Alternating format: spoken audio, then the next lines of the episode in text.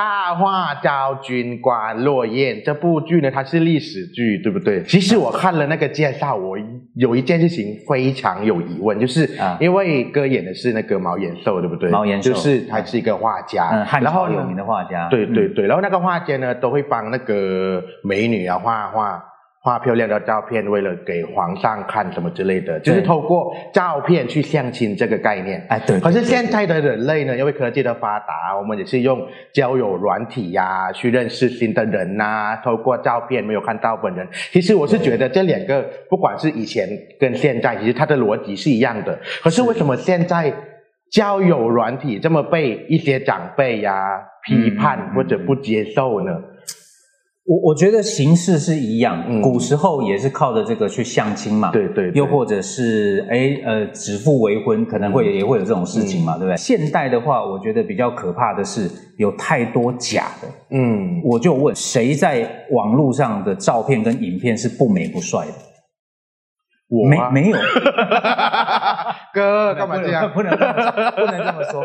每一个人在网络上，嗯每一个人在任何地方都都漂漂亮，为什么可以可以调整嘛？再来就是有太多的呃这个社群网络嘛，嗯你可以在上面都不用碰到人，嗯我就可以用字面上跟你做互动。嗯其实人跟人碰不容易上当。这样子的话，听起来就是其实形式是一样的，然后方法是一样的，都是透过照片。所以嗯其实科技它只是让人更方便的去相亲，所以问题应该是在于使用科技的人本身，是不是？我觉得是，呃，就是我常爱讲，我说其实很多东西都没有问题，有问题的都是人，自古至今都是这样子嘛。嗯对不对？你你人不去动一些歪脑筋做这些事情，它本身这件事就不会有错。相亲的本意本来就是美好的，嗯因为我一直交不到朋友，所以我需要透过媒介来做一个男女的交往。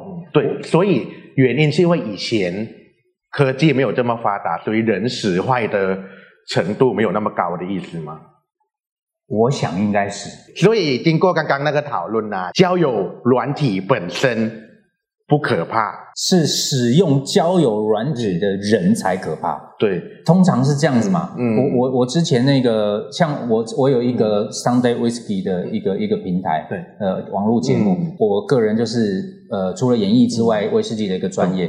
可是其实，在一开始的时候，也很多人会觉得说，包括粉丝哦，觉得你怎么会想要碰酒呢？嗯，你看，只要不喝酒就不会有事嘛，所以这个世界上就不应该存在酒。嗯但我的意思是说，酒是死的，嗯，你去怪它要干嘛呢？对，酒从来都没有问题，有问题的向来都是人。对对对，你你你自己都控制不了你喝酒的状态，那你怪酒干嘛呢？嗯对不对懂？交友软体本身就是一个美意嘛。嗯他们做了这个东西，嗯第一当然其实希望自己有获利嘛，对对对对因为我来做一个平台，可是大家就用了这个平台来做不好的事，那当然就所以要怎么避免或者怎么怎么看待这件事情呢？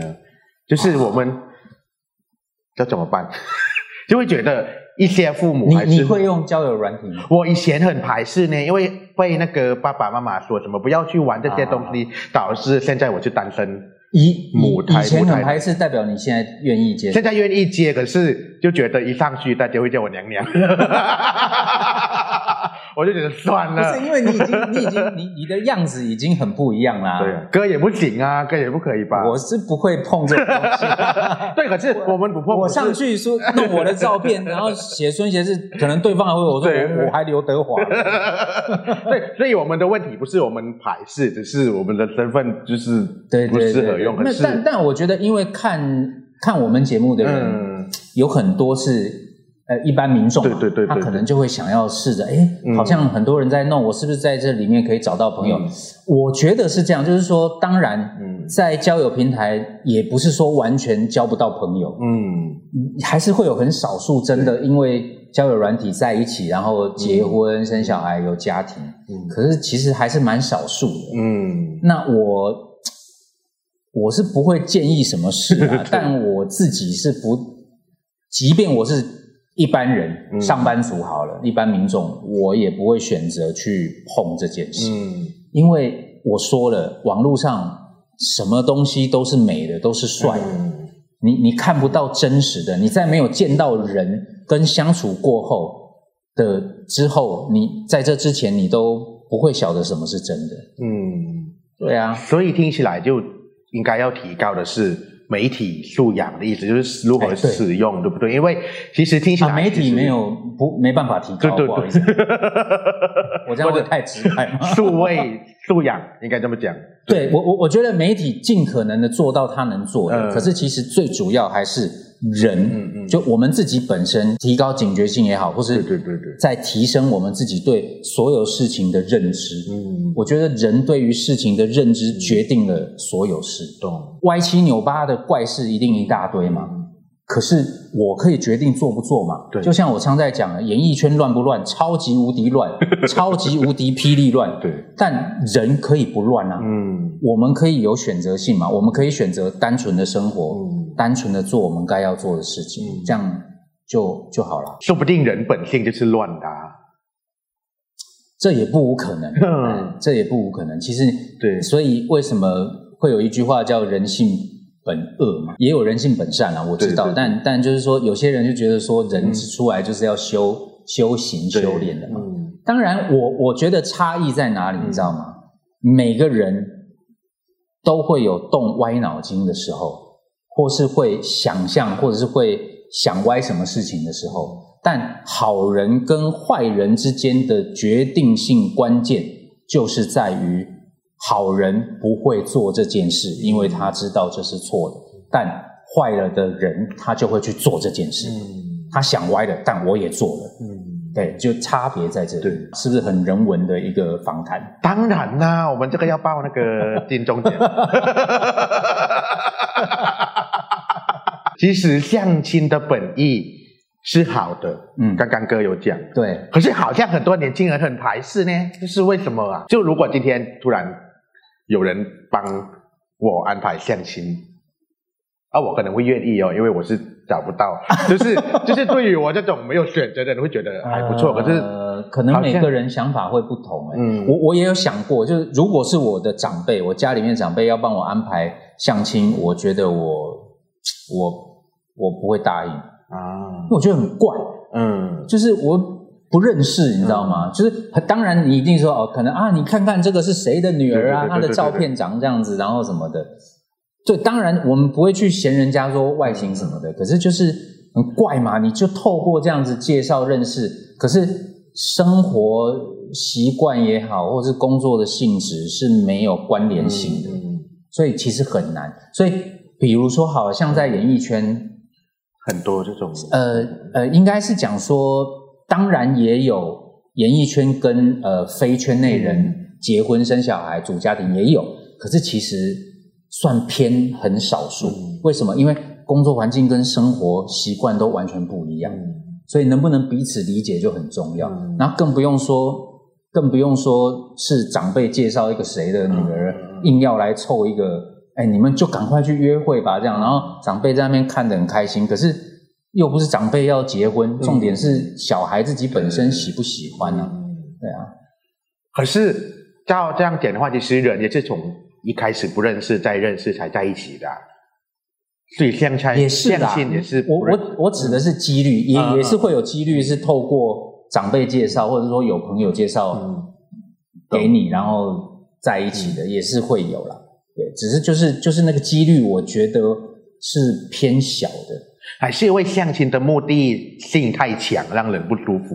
有哎没有，也是也是，好像让他变成有目的性的去进行吗？还是怎么样？呃不不，因为我我觉得我觉得当然目的性是存在，可是好像可以模糊一下，嗯就是不要那么的。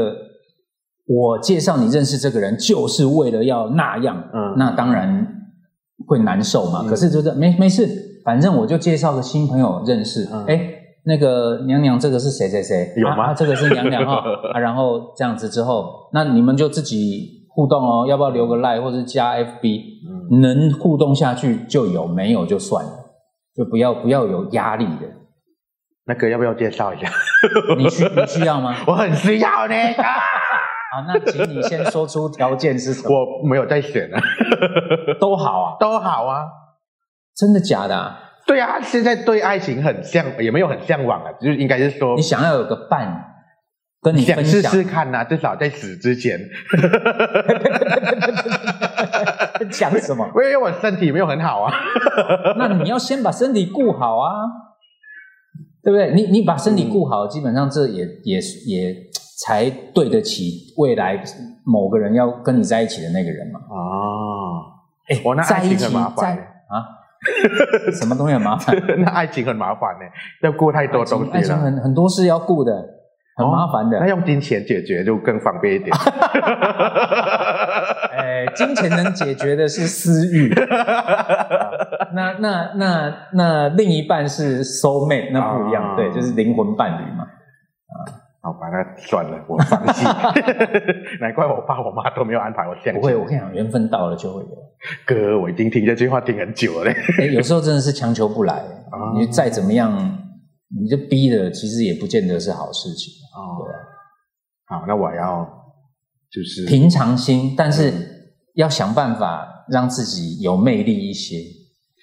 啊但这是帅哥讲的话重点是要健康。我跟你讲，有魅力跟跟长相，我我我就这样讲哦，你这样讲，不知道你能不能认同？可是嗯从五五六六开始一直到现在，我从来都没有说过我是偶像。啊就是我我们那个团里面，我唯一一个认同他是 idol 的，就只有徐梦哲，啊就是长得又高又帅，长得很像偶像。嗯我我我觉得我们就是一个，就是又不是说长得特别高，嗯也不是身材，又不是那种什么露腹肌、露胸肌的，那也不是长得特别帅。但我我认为，呃，人最大的魅力是在于你散发出来的那个气息跟感觉，呃，可能是自信，可能是对某种专业的专业程度。呃，那那是一种能量，我觉得，那无关你的外形好不好看，或者说你穿了多贵的衣服，或是你会不会打扮，嗯，我觉得那个不是旭哥也相信这句话，就是说什么内在美胜于外在美啊？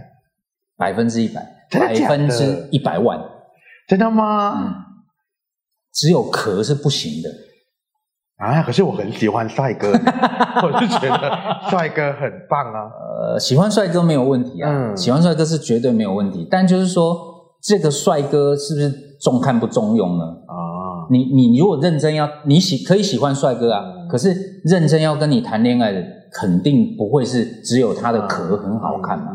我们就一直在讲嘛，包装怎么样都嘛可以很漂亮。嗯现在科技这么发达，然后懂的人这么多，嗯谁都可以谁都可以把你包装的超美的啊，嗯穿最好的衣服，最有最有 sense 的设计，弄最好的妆，最好的发。嗯然后哇，把自己弄得怎么样？然后拍一张很帅很美的照片。可是你你你你肚子里面有东西，你嗯你脑袋然后嘴巴说不出一个所以然，是没有用的，就是空壳。所以为什么有很多人是哎，我好像在网络上看过他，哇，他长得很漂亮哎，哇，他长得很帅哎，然后呃，当然碰到本人之后，听了他说了几句话。或者是知道他的个性可能是怎么样之后，马上啊，原来是这样，嗯，那就很扣分嘛。所以本身人，我觉得内在真的是多过于你刚刚讲的这个很好。嗯，他喜欢帅哥本身是没有问题的 啊对不对因为人对于美的事物本来就会嗯就会有一种向往嘛。可是难难道进入一段关系，外在不是一个因素吗？就是比如说，就是他帅，所以我才开始喜欢。他会是一个一开始我觉得很很关键性会接触的因素，没有错。但是当这个接触过了一段时间之后，你其实就不会看这个了，啊你会看的就是我讲的内在的东西。那当然，有些人会选择就是我要我我要内在干嘛？我就是我要在这个我要我就是爱这个壳三个月，我要再换这个壳三个月，我再换这个壳。那当然那是你们的决定。嗯，可是内在会不会太主观了？比如说，有些人喜欢节俭的人，可是节俭也是内在嘛。可是有些人就会觉得你干嘛那么抠门之类的。哎啊，所以主观这件事会凑成人跟人的这个磁铁会啊碰在一起啊。嗯我不喜欢，我不喜欢节俭的，我节俭的人，我我我自然就不会去关注节俭的人啊，嗯，懂。对不对？啊，如果我喜欢的，我当然都会特别留意那些，哎，好像很很孝顺，然后或者说好像很很节俭的，你不行的，真的就很难碰在一起啊。就很多人都说什么喜欢幽默的人呐、好笑的人呐、我已经好笑成这个样子了，对啊还是没有忍进来呀、哥，自己内在是个屁。我觉得今天从头到尾，你好像都非常的感伤。明明我们就是在做大话昭君的一个宣传，但 娘娘从头到尾都哇超感伤的。对因为昭君就是漂我我让亮啊我会帮你找找看啊，有没有适合你，真的假的好？不好？看看啊已，经承诺了。要看看有没有机会啦。哎好要看看有没有机会。但但真的就是你刚刚说的，我觉得人的内在是最重要的。嗯你知道，你知道很多人到现在都还呃，其实刚来也发生过，就是说，哎，问说要不要化妆了。嗯包括你之前去上我那明星许愿池，我这个人是，除非特殊情况，嗯。啊，就是呃，比如说团体需要有什么特殊的妆，或者我这个人是都没上妆的。啊你你过去看我拍过的戏，每一部嗯《西街少年》MVP 格斗，就我我没有上过妆。那头发你去上是，我呃，比如说综艺节目有时候会弄得比较夸张一些，那个是想说啊，在棚里面还是得要稍微工作状态要做一下。那要不然以平常我我个人是能不弄我就尽量不不弄。那为什么会这样子？因为我喜欢我喜欢最自然的我的样子。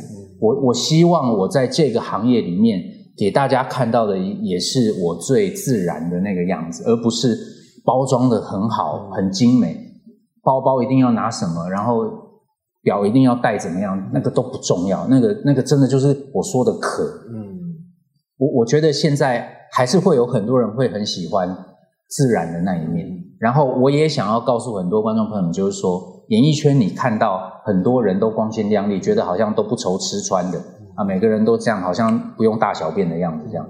但其实根本就没有这件事。我只想要跟你们说，我跟你们都一样，嗯我也就长这样，也没什么特别的，我也因为没有特别高，一百七十二，我也没有特别瘦，现在还胖了。嗯啊，然后我也没有胸肌，我也没有干嘛，但是我在做我觉得最舒服的样子，跟你们都一样，只是我的工作你们看得到，啊，差别就这样子而已。是因为哥够清楚自己的样子，所以觉得最真实的自己是自己最喜欢的样子嘛？因为有些人就会觉得看照镜子啊，自己怎么这么丑啊，然后不喜欢让最真实的样子面向大众，还是需要修饰一下。丑跟美这件事，我真的觉得是非常主观。对对对哎，包括听歌一样，什么叫这歌好，又怎什么叫这个人唱的好或唱的不好，每个人听都不同啊。嗯美跟丑其实也是一样的一个逻辑。嗯可是我觉得最主要还是在于，如果你觉得今天化点妆，嗯弄点眉毛，然后打扮一下，会让自己心情好，嗯做啊，嗯对不对？那相对的，我也是嘛。我觉得简简单单、舒服的状态，就是我觉得最开心的时候，那就做啊。因为你的那个舒服跟那个自信，其实是会渲染、会感染给你身边的人的。哦这是这是好事情，回归到这部舞台剧、音乐剧，对不对？是诶，我有看到介绍，好像一些要进宫的美女会邀请那个毛延寿把自己的照片美图秀秀一下、啊，对对对对对。现在的人把自己的照片放到网络上，也是会美图秀秀一下。哎所以其实人从以前到现在都还是一直在追求把自己的照片变得更美的意思。其实是啊，嗯。从以前到现在有，只是因为现在有相机，嗯。会有影像，可是过去没有这样的东西，你只能透过画家的手，嗯然后，画家看到这个女生她长什么样子，把她勾勒出来。可是皇上他是不会每个宫女都叫来排排站，然后每个我都看一次，他是就是透过画像来决定说，哎，好，这个看了不错，我今晚就是她的这样子。啊，所以听起来以前的大众审美标准的关键是皇上，那现在呢，就还是有一个大众审美标准的主流价值观在，可是人还是一直去追求那个价值观呐、或者那个审美标准呐、嗯，是因为人类不满足于自己的状况，还是怎么样？我觉得是我觉得是。一就是跟流行，嗯。二就是你没有找到你自己想要的是什么。嗯，就就这样这样，我觉得应该蛮清楚了哈。嗯。就是我觉得人人人有一个很奇怪的一个特性，就是跟流行。嗯当然，流行是一个趋势，没有对与错。可是跟着的这个流行，到底真的是你的需求吗？它就很重要，你你要去思考嘛。所以我才讲，会一天到晚跟着流行跑的人，然后你永远都没有满足，又有新的流行你又要去跟，那就代表其实你并没有找到你想要什么。所以这两者之间，我觉得，我觉得今天看到这一集，应该我觉得对于很多朋友是蛮有 蛮受用的。你要去想想，什么是你真正喜欢跟想要，而不是人家那样我也要那样。以前呢，哈，在乔杰利的时候，在我们那公司的时候，就仁甫，仁甫哥去弄了一个啊，去给发型师弄了一个呢木村拓哉的，哇，长发，然后卷卷的这样，哇，很帅，超级发型超级像木村拓哉。弄完之后，回去跟我们老板孙总讲说，哎，孙总，老爸，我这弄木村拓哉，然后他就看脸不对，就你你懂吗？就你有木村拓哉的发型没有用，你不是木村拓哉啊，所以你要找到自己的啊，找到一个适合自己的样子。所以追求那个主流价值观，说不定人只是寻求一个认同而已，对不对？就是我觉得是做那个样子，大家是可是每。不是每个人都是完人，嗯就是说你好像从一开始你就很清楚自己要干嘛，包括我在内。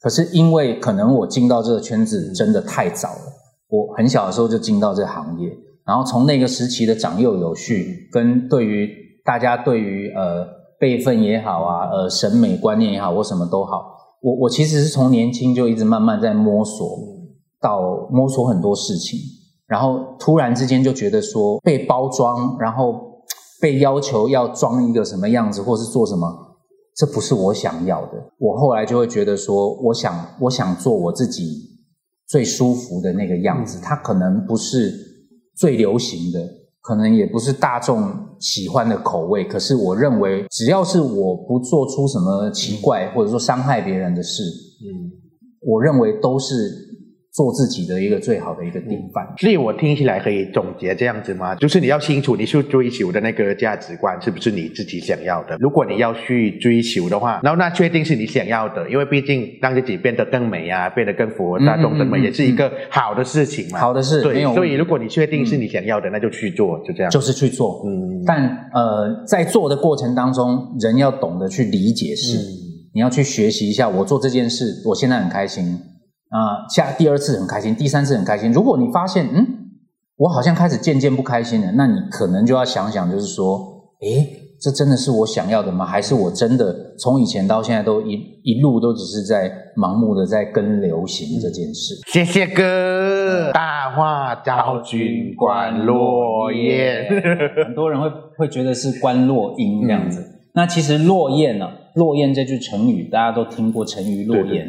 那沉鱼落雁的落雁最主要是在形容王昭君，嗯哎、就代表的就是呃非常美的一个意思了哈、就是说连燕子看到了都都会哇美到都不飞了，都停下来了这样子哈、是这样的一个意思。那其实它是一部呃以王昭君为主的一个故事。那其实很多的朋友们都知道，它是一个非常经典的历史故事。昭君当时被一位汉朝的画家，也就是毛延寿画像画丑了之后，然后就呃送到了匈奴去。那当然，当时呃皇帝把他送到匈奴去，还有一个主要的原因就是匈奴与汉朝之间的对立关系，希望透过昭君来做一个缓解，啊、不要再打仗了，等于有一点点像是礼物被送出去了。嗯呃，很多人会比较知道的一个故事情节，大概就是毛延寿把昭君画丑了，嗯皇帝非常的生气，所以皇帝一怒之下把毛延寿杀了。嗯可是这事情真的是这样吗？他把昭君画丑的用意是什么呢？他为什么要把昭君画丑呢？那皇帝杀了毛延寿的用意又是什么呢？王昭君到了匈奴之后，又发生了哪些事呢？难道就跟毛延寿没有任何互动了吗？这就是这部剧呃这部剧有趣的地方。当时我一听到是王昭君这个题材，我觉得就是一个很棒的挑战，我就接了，因为。呃，整部剧的歌词的创作就是非常的文言文，是由张大春老师所写的，非常难记。每一首歌我都花了很长的时间在记。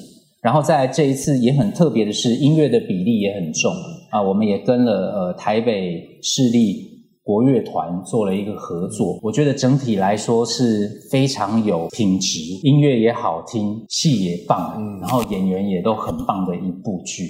那当然最主要就是呃导演谢念祖导演哈也非常的用心在这部剧的制作，然后包括。